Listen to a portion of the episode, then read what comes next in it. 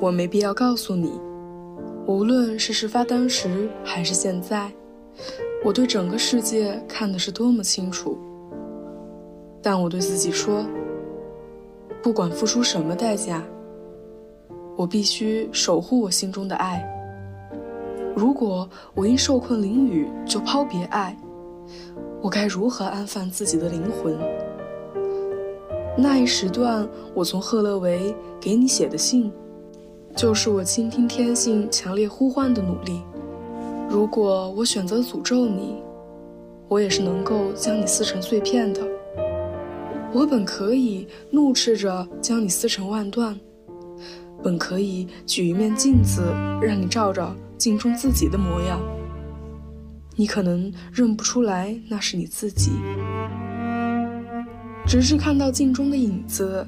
也会做着与你一模一样的那些可怕动作，才会认出那是谁，然后你会恨他，也会恨你自己，这恨意永不消弭，也远不止于此。现在另一个人的罪孽被记在了我的账上，如果我愿意，在任何一次庭审中，我都可以做到为了自救而让他付出代价。我的耻辱确实难以洗清，但我绝不至于被关进监狱。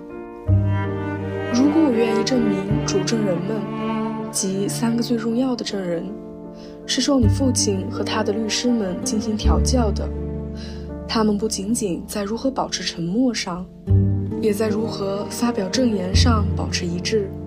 完全将另一个人的所作所为有目的、有预谋、有排演的转嫁到我身上。我本可以让法官将他们一一逐出证人席，比驱逐那位作伪证的无耻之徒阿提克斯还要迅速。我本可以虚情假意、双手插袋，像一位自由人一样潇洒地离开法庭。强大的压力鞭策我这样做。那些一心一意关心我的利益和家产命运的人，热切建议我，祈求我，甚至是恳请我这样做，但我拒绝了。我没有选择这样做，我对自己的决定从未有过片刻的后悔，即使是在我作为囚徒的艰难日子里，这种行为我是不屑的。肉体的罪孽不足为道。如果他们必须治疗，医生们足以对付他们。只有灵魂的罪孽才是可耻的。我若以这种方式无罪释放，这对我将是终生的折磨。但是，你真的以为你配得上我当时对你的爱吗？或者，我有过一时片刻认为你是值得我爱的？你当然不配。我知道。但是，爱不是市场上的交易，不是小贩们的半秤可称量的。如同精神的快乐，爱的快乐是感受到爱本身的生命流动。爱的目的就是爱，不多也不少。你是我的敌人，你带给我的威胁实属世间罕见。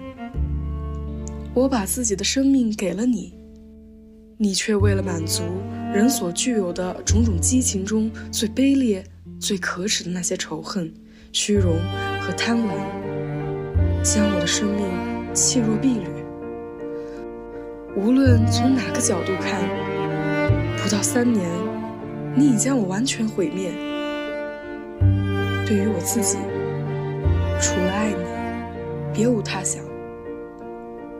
我过去曾认为。如果容忍自己恨你，我将如同跋涉在生活的干旱沙海中，并且现在仍是这样。每一块岩石都将失去它的影子，每一颗棕棂都将枯萎，每一口井的水的源头都将染毒。这样和你说，你能明白一点吗？你的想象力。是否能从长久以来呆滞凝结的状态中觉醒一点？你已知道何为恨，现在你是否开始明白何为爱？何为爱的本质？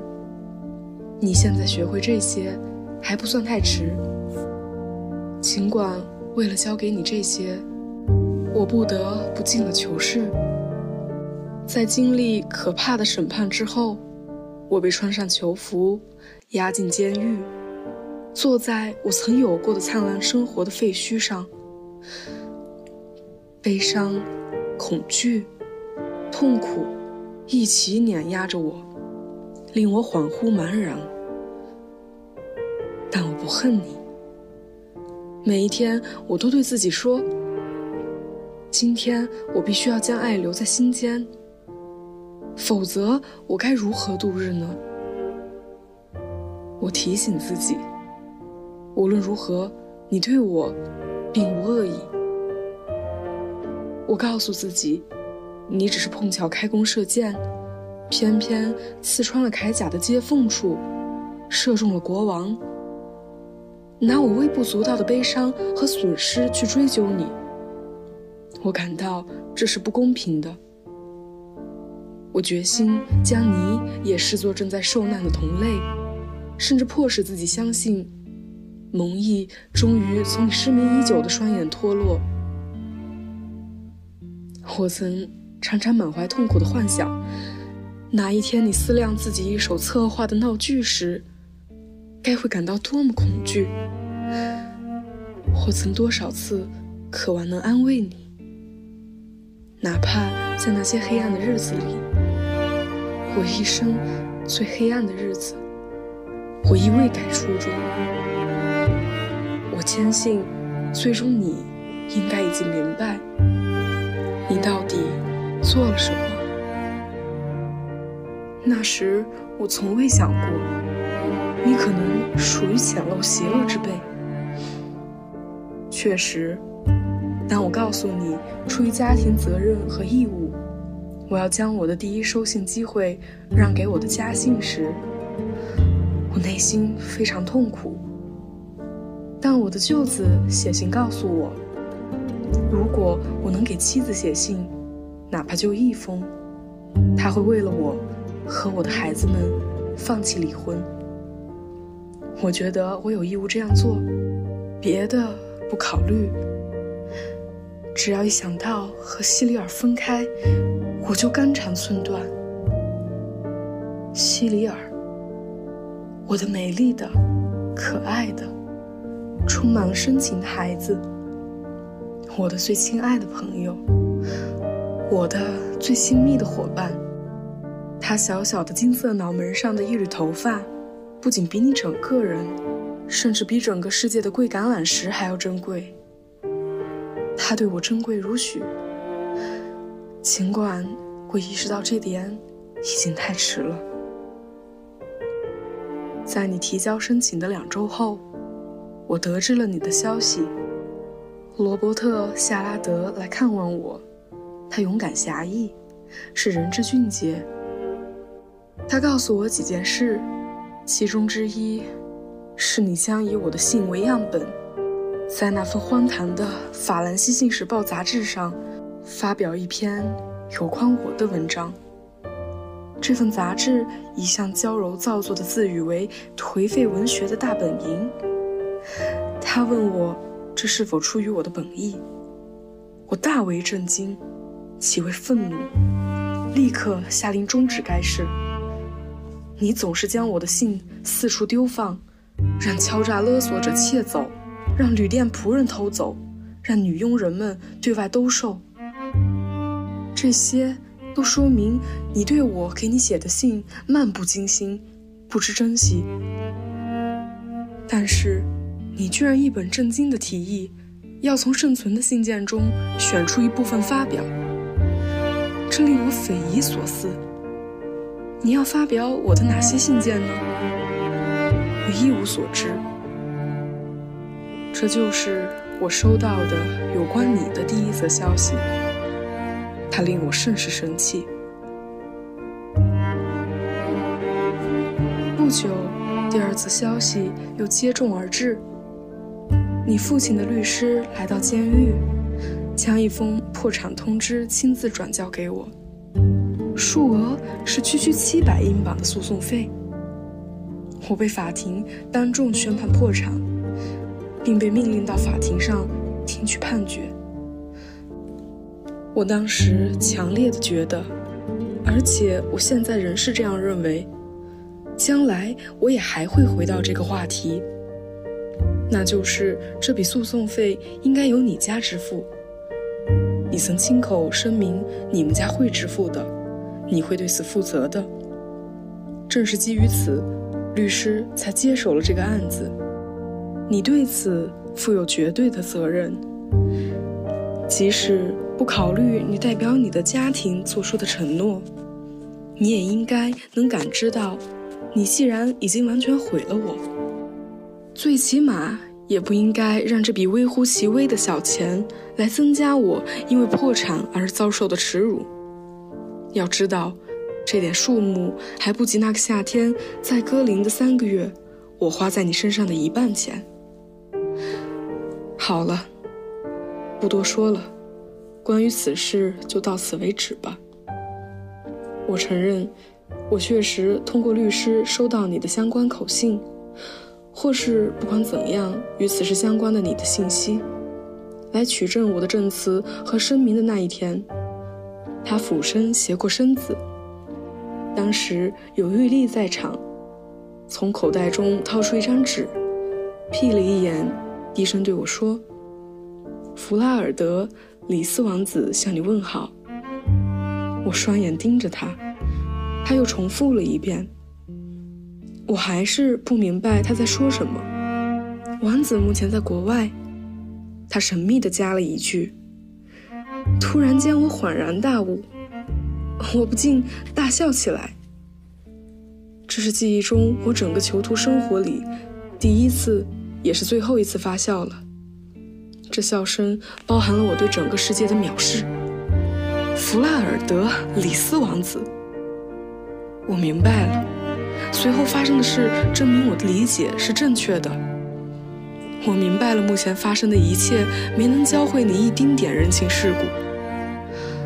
在你自己眼中，你仍然是一出琐屑喜剧中风度翩翩的王子，而不是一幕悲剧中严峻忧郁的人物。对你来说，已发生的一切只不过是一片羽毛，装饰着狭促的脑袋上的帽子。是一朵鲜花，装饰着一件紧身上衣，上衣底下包裹的是一颗嫌恨的心。唯有恨能让这颗心保持温度，而爱在其中只能找到冰冷。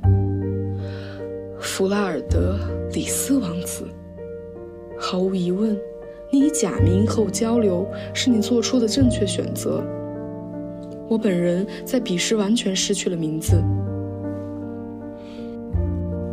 在我被囚禁的大监狱里，我只是一长排走廊中一间小囚室的一个数字或字母，千百个了无声息数字中的一个，千百条暗淡无关生命中的一员。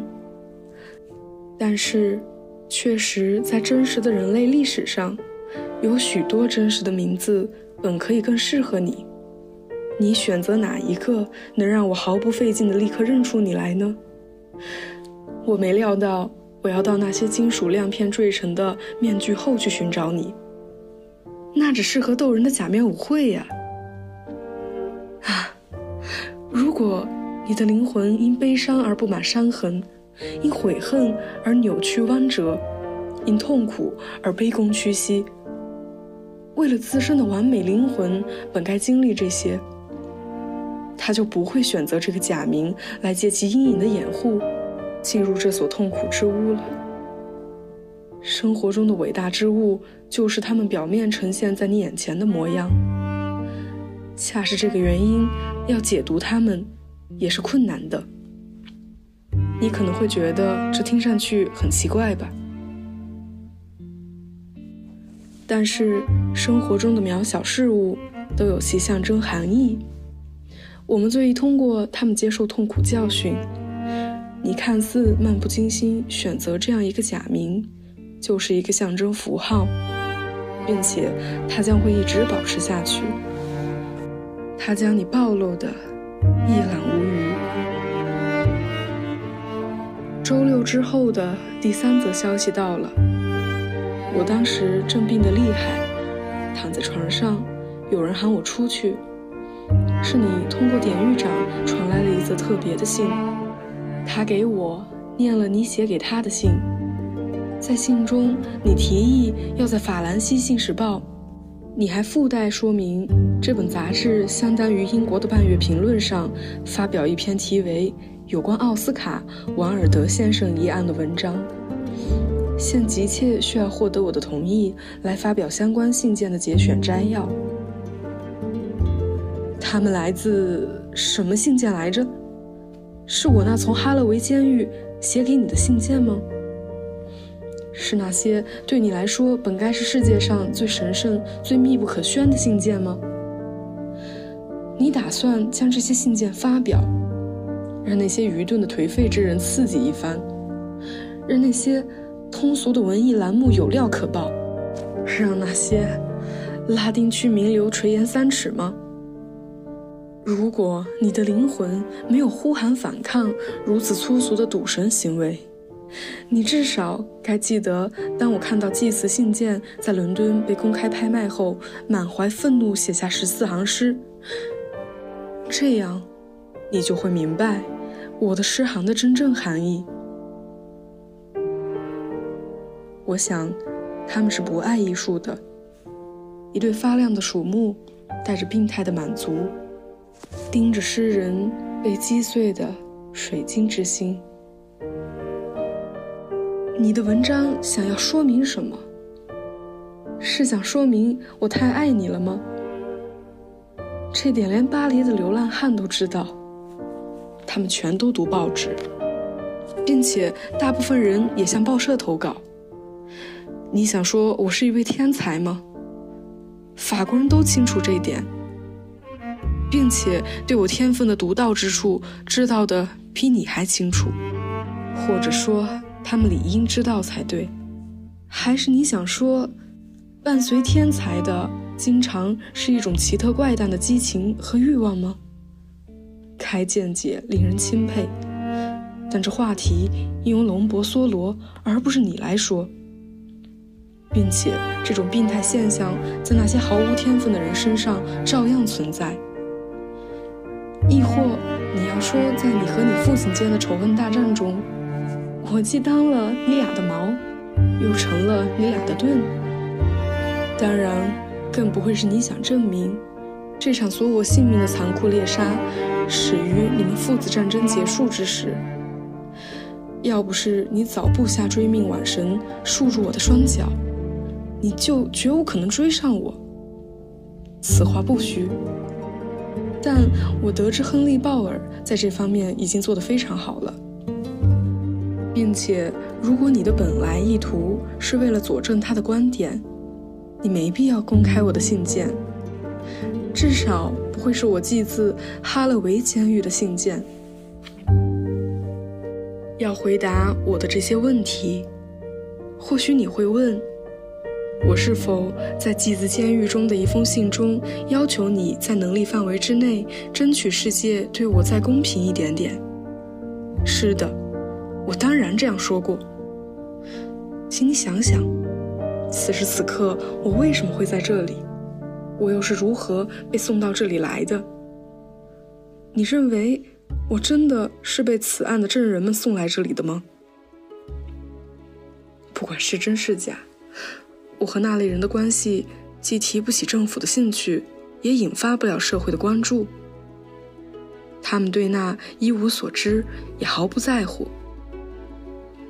我身陷此处，是因为我曾努力要将你的父亲送进监狱。当然，我的努力失败了。我自己的律师放弃了辩护，你的父亲彻底扭转了局面，把我投进监狱，并一直关押到现在。这就是为什么我被众人看不起，为什么大家鄙视我，为什么我必须服满阴惨刑期的每一天、每一时、每一分。为什么我的申诉一而再、再而三的被拒绝？